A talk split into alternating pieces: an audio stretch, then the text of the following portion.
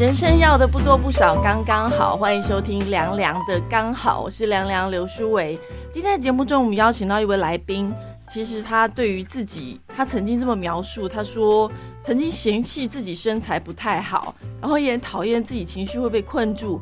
有时候都会觉得，哎，自己是不是一个虚有其表的大学教授，或者是习惯性的和有点焦虑？哎，这位来宾不是跟我们一样吗？即便呢，今天这位来宾他其实已经是投入这个专业助人工作已经四十年，而且是擅长情绪处理的完形派专家。曹忠伟老师，老师好，你好，各位听众大家好。我看很多资商心理师啊，他们其实都是老师的学生，老师老师教学经验非常的丰富，而且人生历练也是非常非常的丰富，活得够久就可以了。没有，老师有时候活得够久，你要有体悟。可是我也是真的觉得说，真的。对，有些人他可能活很久，可是还是茫茫然。其实我觉得要阅读一些书籍。我们今天这本书的主题是老师最近的一本书，叫做《遇见完形的我》。嗯，完形是什么？是完美的形象，还是完整的形象？嗯，完形其实是一个本来是一个心理学派的派别，它就是讲我们其实要了解一个人的心理是要整体来了解的。嗯，不可以分。好像是我只研究心理，我只研究身体，或只研究认知，嗯，智性不行，他就觉得人一定要整体来研究。可是老师整体很多哎，整体很多，我们要从哪一个部分可以开始？他就是不要从部分，不要部分，要从整体。就是老老师，比如说这是一个心理学的概念了，整体去去观察。我要了解，就是你整个人，嗯，我不能特别的分说，哎，你的。智力是怎么样，或你现在想法只有想法，我只谈论你的讨论你的想法，那或者只看你的情绪，其实他不是，他就是要看你整个人。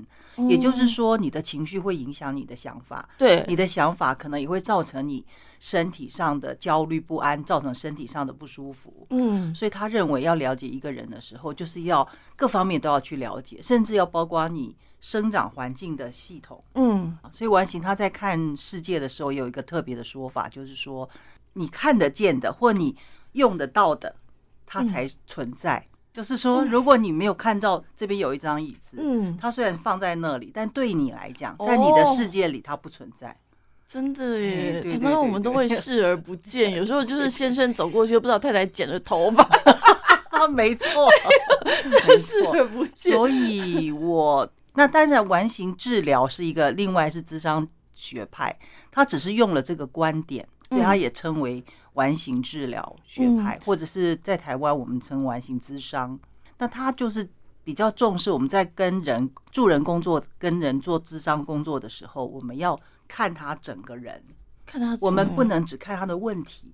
很多的时候，很多人会只重视说：“哦，他现在可能遇到了一个困境，譬如说婚姻啦，或者是说跟父母亲的关系啦，他们产生了一些困境，或他工作上失业了什么。你不能只看这个，因为其实很多的时候，他造成现在这样的困境，跟他成长的经验也好啊，他的认知里面有没有一些偏颇的想法，或者是他有没有一些。”固定的模式、行为模式，譬如遇到什么事情他就想逃，这些我们都要去了解，才能够看他怎么样去面对现在的问题。嗯，所以这个学派就比较重视全人。那当然，其实干扰人最多的就是我们的情绪了。所以，所以你刚才有说 他是比较偏向情绪为主的完形治疗，但他之所以重情绪，倒不是说他认为情绪特别重要，而是说。很多的事情，如果你觉得不顺畅，嗯，你觉得不满意，嗯，不，其实这都是情绪了嘛。对啊，对对对对，所以从情绪着手会比较快一点的进入他整个人的状态。嗯，所以就是老师一开始跟我们分享所谓的这个完形，市面上很多讲什么阿德勒，老师，我想说，那那我们可不可以说阿德勒跟完形之间又有什么样的这个心理学派？其实每个学派就是说他。主轴观点不太相同，主轴重视的重视的，对对对对，所以其实他们我觉得是万流归宗啦。其实到最后，其实都是目标都是类似的，但是他可能在处理人的时候，处理人的议题困难的时候，嗯，他用的方法或者走的路径嗯不太一样。在美国有两三百个学派啊。哇，所以我们真的很肤浅的，只认识 那没有没有几个市面上 就是不流行在台湾确实有，几个主流的学派，对对对，完形算是很多人喜欢，但是嗯因为他、就是他非常重视整个人，你刚才有问嘛，整个人要怎么？对，就是整个，对所以对对老师在面对，比如说在咨商的时候，所谓的整个人，就是说，今天我坐在你面前，你要开始要了解一个人太这么多年，比如说，比如我年纪又活得比较大一点，要怎么了解我这么多年的历史，怎么去这样完整的呃，了解？倒不一定要了解历史，在我们的概念里面，都不是说你要去探究它所有的历史，但是你要知道什么事情跟什么事情是有关联性的，嗯，所以你可能在探问的时候，你就会注意到这个了哈。哦，所以我觉得这个只是一个学派处理方式上的不太一样。呃，我觉得像老师刚刚我们一开始提到，老师一开始其实有自我剖析说，其实你也会焦虑。嗯老师在演讲之前可能也说，你看我这么经验丰富，其实我也会为这场演讲而焦虑。是是，我是很容易焦虑的人。因为我看老师的书，我就觉得老师一个是个真的很温暖、很掏心掏肺、很想帮助大家。嗯我相信应该是有这种特质，才会走上心理智商的这条路。老师以嗯前这个小时候，爸爸跟妈妈管理比较严格一点吗？他们算是也不能算很严格，因为他们也不打骂。呃，有有啦，有还小时候还是有打我们那个年代，对那个年代不太可能。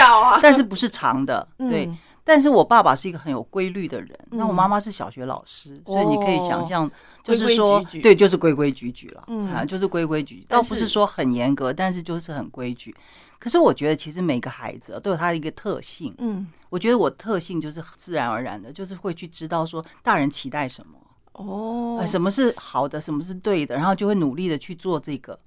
那我觉得跟我本身的个性可能不太符合。其实我真的访问过很多智商心理师，这一点为什么都那么像、哎，就是他们小时候都会很乖很听话，但是那个东西就被压抑住了。对有些是被压抑，有些就直接就先叛逆，但是。嗯嗯，但大部分都会乖乖的先走到某一条路上之后，等到自己可以叛逆的时候，他就会再去去想了解自己，嗯嗯其实那个还未开发那个部分。没错。所以老师也当时也是因为这样就呀呀，而且我觉得有些叛逆的孩子，他们其实有一些个性是可能有一点比较有力量。嗯那我觉得我的父母亲可能都很谦和，都很嗯谦虚，嗯所以他们都觉得，就是你从他们身上你会学到，好像自己不是够好的。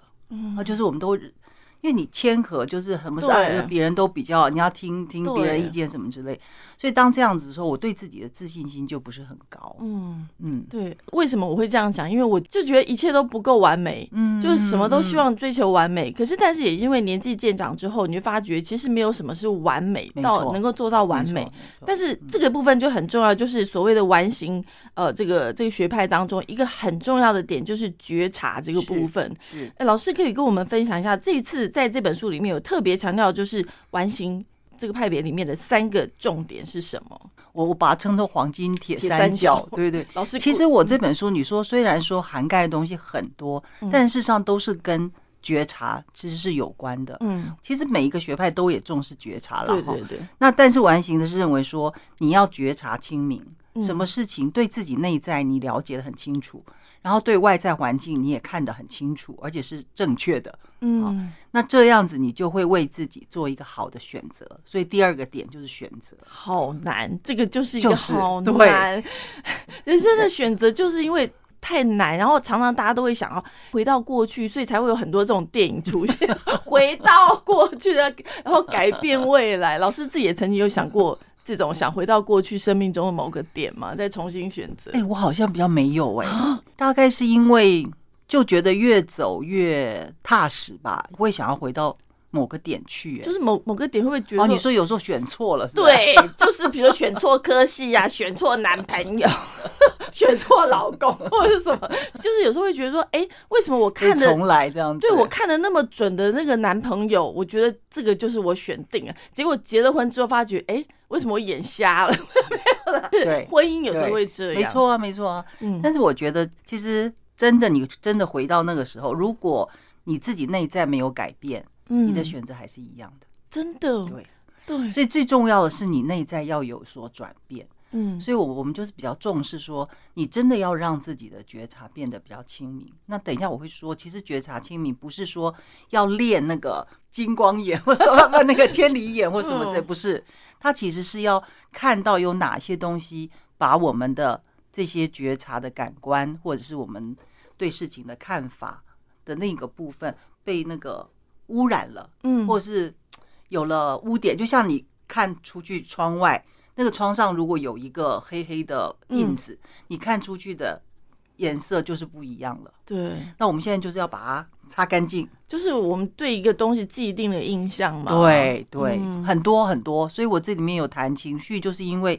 情绪是最干扰我们的。对当你生气了，你看事情就很多的就是都不满意了。对当你觉得人生很，或者你有一些想法，你认为人生是没希望的，或者是你觉得男，像你刚才说的，男人是不可靠的，没有啦，没有不可靠，自己选的还能说什么？但你就会去去看这件事情的时候，你就会越看就越像。我们小时候不是有读吗？你嗯隔壁这你的牛丢掉了。哦哦，然后你就觉得隔壁的人很像是偷牛的，人，疑心 生暗鬼。对对对，等到你捡回来、找回来了后，你就发现，哎，不像啊，对方看起来就不是。这种状况太多了。对对对，所以嗯我们的觉察就是说，你不要有这些嗯既定的，或者是被干扰的。嗯像很多父母亲就说，小孩子不可以生气，嗯好，或者是说男孩子不可以害怕，所以你对这样的情绪，你就会变成是压抑，或者是你会否认吧，对，就不去觉察它。对。那这样子你就不知道你自己心里面真正的感觉是什么，嗯之类的。我觉得我们那个年代的小朋友真的比较可怜，老师说什么我们就哦是，然后爸爸妈妈说什么是，比较没有办法去去表达自己的情绪。嗯就像现在呃，我跟我女儿因为看这么多这些心理方面书，她现在生气的时候，我就会觉得。我就说，宝宝，你生气是对的，因为人呢，就是要能够抒发自己的情绪，是，但是可能你表达的方式呢，对。可以对就是用沟通，没错，嗯情绪要接受，但是表达的情绪表达的方法要选择。对 对，不能说哦，那我就是生气，我就是暴怒，这样就可以啊。我说不对，不对，是完形，就是说你如果稍微能够看的比较是真实的状况，包括你自己内在啊，嗯你的需要是什么？有时候我们其实很多人都不知道自己真正的需要是什么，所以我觉得这些都是觉察里面需要去看见的。嗯那也包括外在的环境，嗯你不能戴着有色眼睛去看这个事。那我觉得另外就是，他当你比较清楚的时候，你的选择至少在当下是比较适合你。然后他认为负责任就是你变成一个成熟负责的人，这件事情不需要刻意去做，因为他认为你看清楚了，选对了，你就会成为一个负责任的人。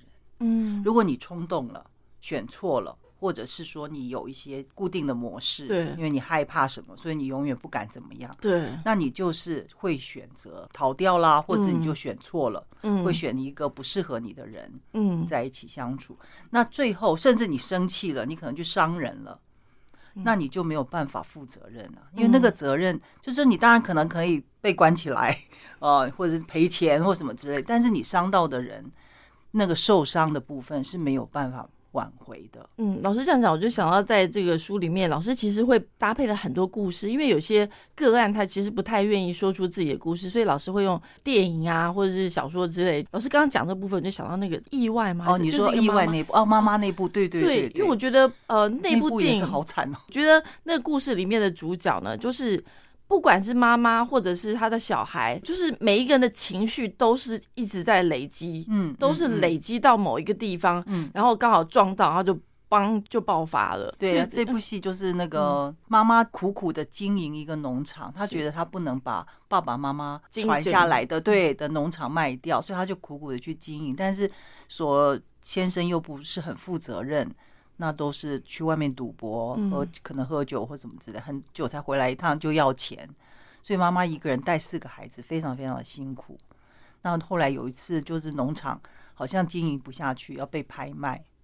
那刚好他的儿子呢，就是就他只有一个老大是儿子，非常聪明，是一个非常优秀的孩子。但是因为在这样的家庭里面，所以他很少愿意待在家里，都喜欢在外面跑来跑去。嗯他功课非常好，所以学校就常常派他去指导一些年轻的学生，因为他呃比他小一点的学生。嗯然后他有那时候也交女朋友，可是这个女朋友可能比较有一点点偏颇吧，然后就是一直要纵容他他们要离家，要去私奔，因为她怀孕了嘛。嗯那这时候又有别的女孩子想要追求他，向他告白，但是他就拒绝了，所以那个女生就很生气，就联合了一些都是贵，就是家庭很富有、被宠坏的小女生，嗯。然后就联合就告他说他对他们有不礼貌的部侵分，对对对。所以妈妈也得到了这样的消息，就非常非常的震惊，然后她就不知道怎么处理嗯，这样的状况，然后又很巧的，因为她不是女朋友怀孕了嘛，对，所以他们有存了一些小孩子的衣服，让妈妈看见了，就以为说他真的有恋童癖或者是什么之类的，所以就非常非常慌乱。那这个时候家里不是又要被拍卖，嗯所以他想要帮孩子存一点钱去辩护啊，或是什么之类的。虽然他觉得很可能不是真的，嗯，所以他选择一个奇怪的方法，就是说去找人把他杀掉。怎么会 造成这这种念对头？，就这是很奇妙的那个嗯部分。但我想他整个人生可能一直都在很困顿的部分，然后他也不敢跟别人讨论这样的问题。嗯对对对，老师，你讲到讨论这件事情，因为当我们遇到一些难以决定的事情，或者是是遇到一些人生困境的时候，老师觉得我们该怎么处理？就像这位妈妈一样，她可能没她没有人可以说，是那今天我们找一个人说，就会得到一个比较好的方向吗？是，一个是你自己要发现说你其实很慌乱了。嗯情绪很大，因为像这个真的就是很大的事情了。嗯那非常非常的不安跟焦虑的时候，你确实要先让这个情绪，即使你不跟人说，你自己也要让自己，比如说书写啦，嗯或者是在家里发泄一下啦，嗯哦，就是哭一哭啊。嗯，你找一个，你如果不愿意让孩子发现，你就躲在房间里自己哭一哭，然后等情绪稍微稳定的时候，你赶快问自己，我现在是遇到什么事情，到底是什么事情，嗯可以怎么解决？你可以如果能够书写，好就把它嗯写下来。嗯因为有时候你有时候有个刹那，你会比较平静一点点。嗯，那如果哎情绪又来了，那没有关系，你就先放着，嗯。好，那就再再就是很难受。可是你还是要去做一些事情嘛，哈。我嗯，我我常常觉得这时候要看书，因为没有，如果你真的没有朋友，或是你找不到可以给你好一点建议的朋友，不是那种万一有些朋友你跟他讲，他就说好啊，那你就去怎么去打对，他，反而给他想一个奇怪的方法。对，其实我觉得，当人生遇到那种困境的时候，有时候你真的会钻牛角尖，会越钻嗯越、越奇怪的念头。我想这个故事里面那个妈妈是。可能就是这样，然后钻到一个很奇怪的念头。也接触到一些什么，不然他也找不到杀手嘛。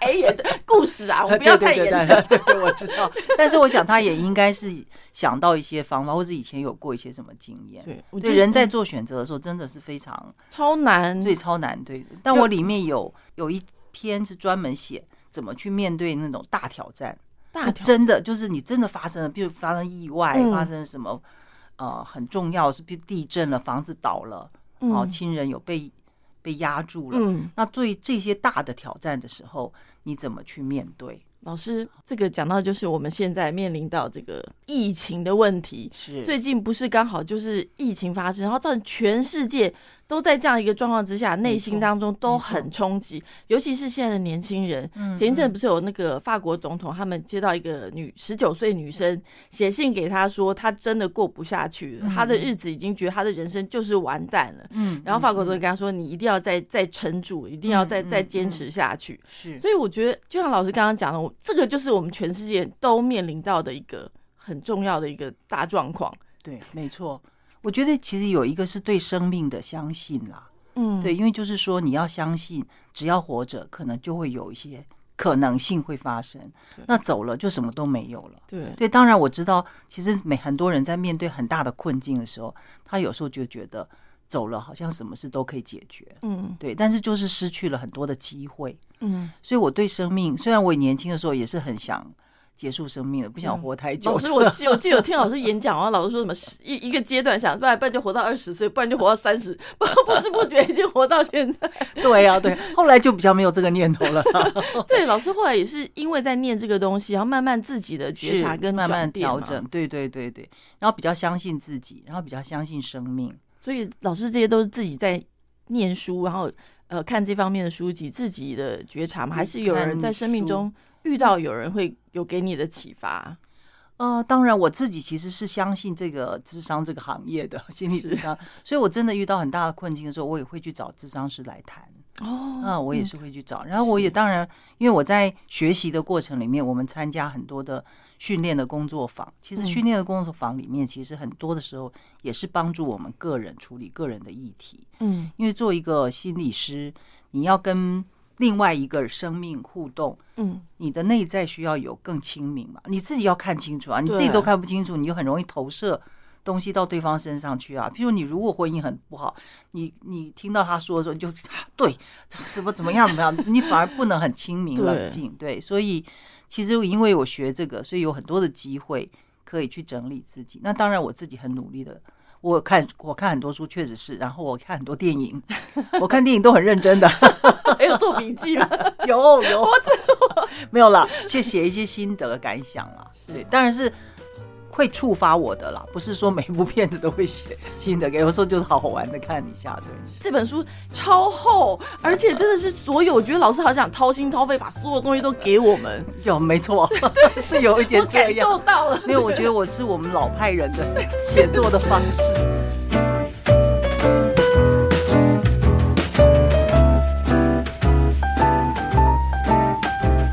今天非常谢谢曹仲伟老师，谢谢老师，谢谢。